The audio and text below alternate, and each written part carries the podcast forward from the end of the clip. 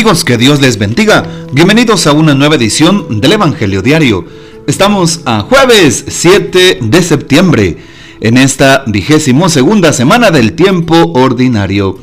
Y para hoy recordamos y celebramos en la liturgia de la iglesia a Santa Regina de Alice. Santa Regina era huérfana de madre desde el nacimiento. Se convirtió al catolicismo pero fue perseguida por su padre Olibrio, pagano. Él al final la hizo decapitar. Era de la antigua Alesia, ciudad sagrada para los galos, que allí fueron derrotados por el César. En el monasterio benedictino de Flavigny se guardan las cadenas que la santa cargó en la cárcel. En el momento de la ejecución apareció una paloma blanquísima, que causó la conversión de muchos de los presentes. Pidamos pues la intercesión de Santa Regina de Alice. Para hoy tomamos el texto bíblico del Evangelio según San Lucas, capítulo 5, versículos del 1 al 11. En aquel tiempo Jesús estaba a orillas del lago de Genezaret, y la gente se agolpaba en torno suyo para oír la palabra de Dios. Jesús vio dos barcas que estaban junto a la orilla. Los pescadores habían desembarcado y estaban lavando las redes. Subió Jesús a una de las barcas, la de Simón. Le pidió que la alejara un poco de tierra y sentado en la barca enseñaba a la multitud. Cuando acabó de hablar, dijo a Simón, Lleva la barca mar adentro y echen sus redes para pescar. Simón replicó, Maestro, Hemos trabajado toda la noche y no hemos pescado nada, pero confiado en tu palabra, echaré las redes. Así lo hizo, y cogieron tal cantidad de pescados que las redes se rompían. Entonces hicieron señas a sus compañeros que estaban en la otra barca, para que vinieran a ayudarlos. Vinieron ellos y llenaron tanto las dos barcas que casi se hundían. Al ver esto, Simón Pedro se arrojó a los pies de Jesús y le dijo, Apártate de mí, Señor, porque soy un pecador. Porque tanto él como sus compañeros estaban llenos de asombro al ver la pesca que habían conseguido. Lo mismo les pasaba a Santiago y a Juan, hijos de Zebedeo, que eran compañeros de Simón.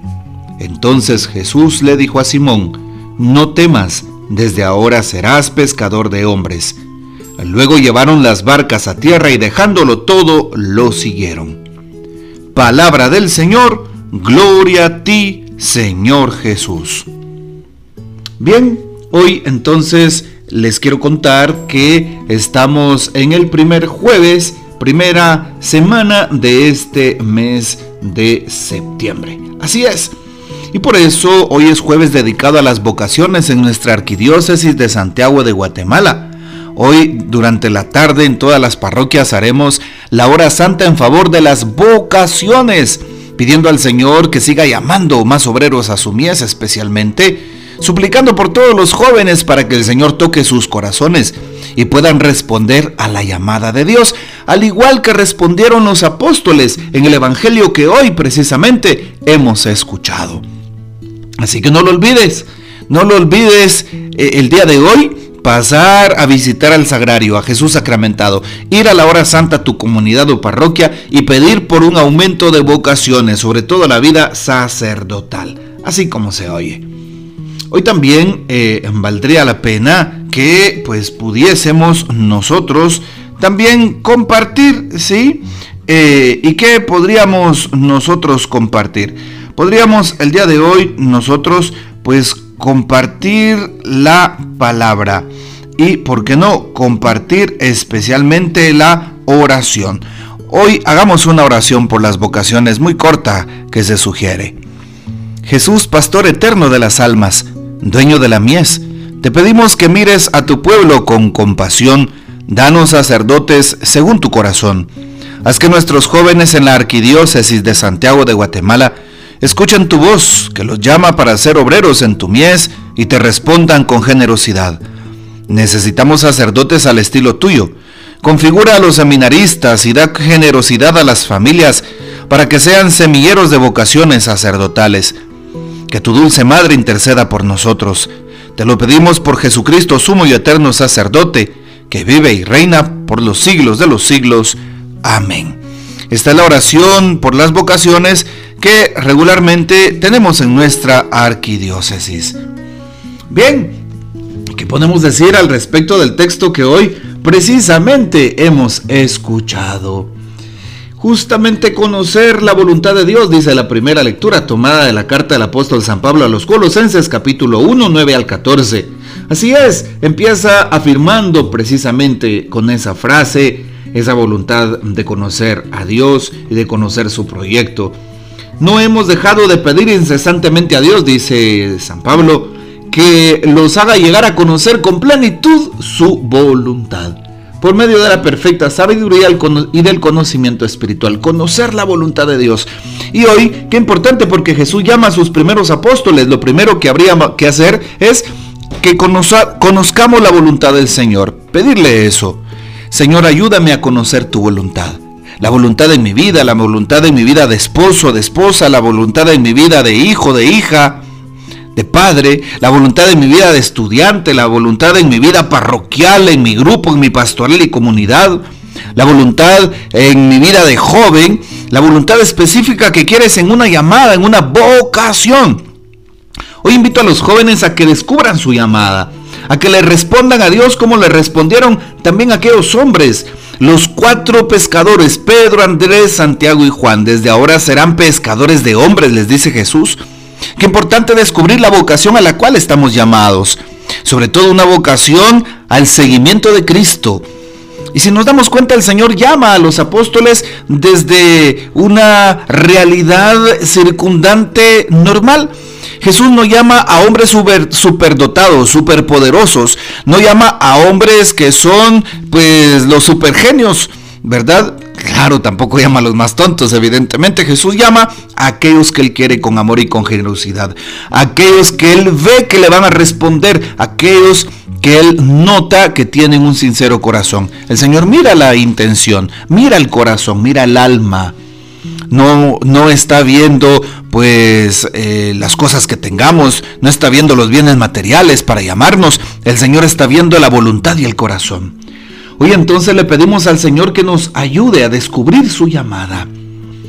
Lo primero que hace Jesús, preocuparse por la gente que anda como ovejas sin pastor y se pone desde la barca a evangelizarlos. Así es, luego sube a la barca y le dice a Simón que se aleje de tierra. Y le dice precisamente, oye, eh, pues lleva la barca mar adentro y echa tus redes para pescar. Como bien sabemos, eh, Simón Pedro y todos los demás eh, pescadores habían pasado tratando de, de recoger los peces en su trabajo cotidiano toda la noche, no habían pescado nada. Por así decirlo, estaba silencio el tema de la pesca. Y Jesús insiste, sí, ve mar adentro y echa tus redes, maestro. Hemos trabajado toda la noche, pero nada hemos pescado. Y le dice Pedro, pero confiando en tu palabra echaré las redes. Hoy Jesús nos dice de nuevo esto. Inténtalo de nuevo. Vamos, tú puedes, inténtalo de nuevo. De cara a aquella situación que has intentado, inténtalo de nuevo. Ve a pedir de nuevo aquel trabajo, pero no me lo han dado, pero lo he intentado muchas veces. Inténtalo de nuevo. Aquella em, razón que necesito, aquella decisión que estoy tomando, inténtalo de nuevo. Hoy Jesús nos pide eso. Si estás haciendo un servicio y tal vez no te ha salido bien, inténtalo de nuevo. Intenta de nuevo tomar aquella eh, decisión. Intenta de nuevo pedir perdón. Intenta de nuevo hablarle a alguien. Hoy el Señor nos lo pide. Si alguna vez fuiste al médico o a los médicos y estás muy enfermo y sabes que hay algo que, que, que sientes como achaque, hoy Jesús te lo dice, vamos, inténtalo de nuevo. Porque Jesús nos da una esperanza, Jesús nos da esa fuerza, Jesús nos da eh, también una respuesta. Por eso qué importante es seguirlo intentando. Señor, lo he intentado toda la noche, pero hagamos como Pedro. Pero confiando en tu palabra, echaré las redes, le dice Pedro.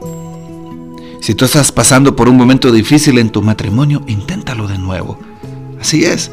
Si caíste en el pecado y te sientes en la oscuridad, te sientes en el fango, levántate. El Señor te restaura, inténtalo de nuevo. Es lo que está diciendo Jesús. Inténtalo, inténtalo en tu trabajo. Inténtalo con aquella persona con quien has eh, luchado todo el tiempo. Inténtalo de nuevo. Con aquel que cayó eh, en la trampa del alcohol y volvió a caer. Inténtalo de nuevo. Hoy el Señor nos lo pide.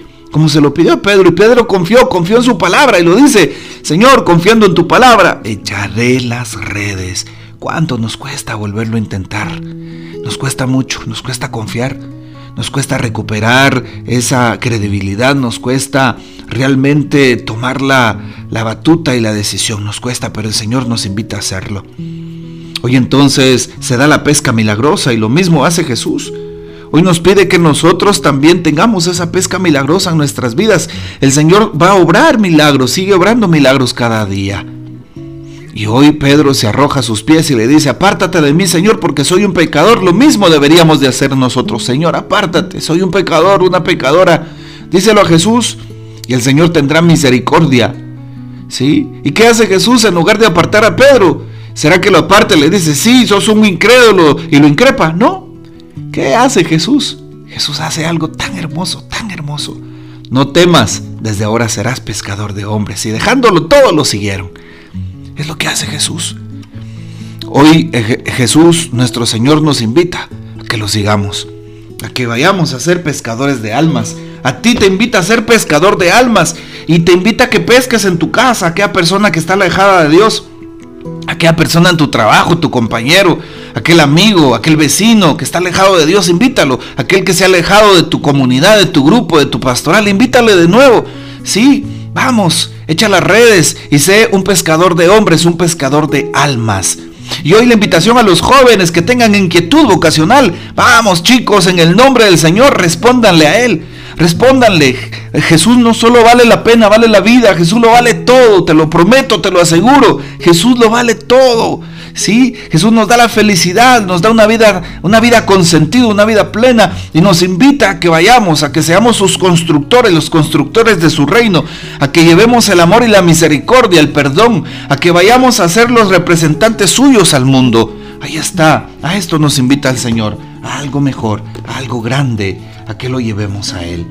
Pues ojalá que cada uno de nosotros tome esto en cuenta. El Papa dice hoy en su reflexión después de una noche de fracaso, fracaso entre comillas, palabra que describe muchas de nuestras experiencias. Nos hemos esforzado, hemos hecho todo lo que creíamos que era necesario y nada, de un modo insospechado, después de una noche infructífera.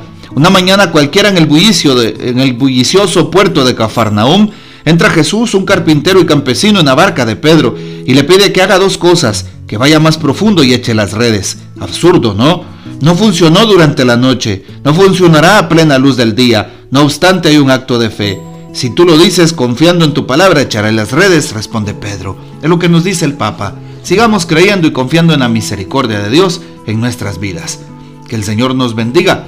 Que María Santísima nos guarde y que gocemos de la fiel custodia de San José. Hoy les dejo, hoy les dejo un compromiso, el compromiso de que vayamos a mostrarle el amor de Dios a alguien, el compromiso de que vayas con un joven, de que te acerques a aquel adolescente, a aquel muchacho y le hables de Dios, de su proyecto para él y especialmente de la llamada que Dios tiene para su corazón y para su vida.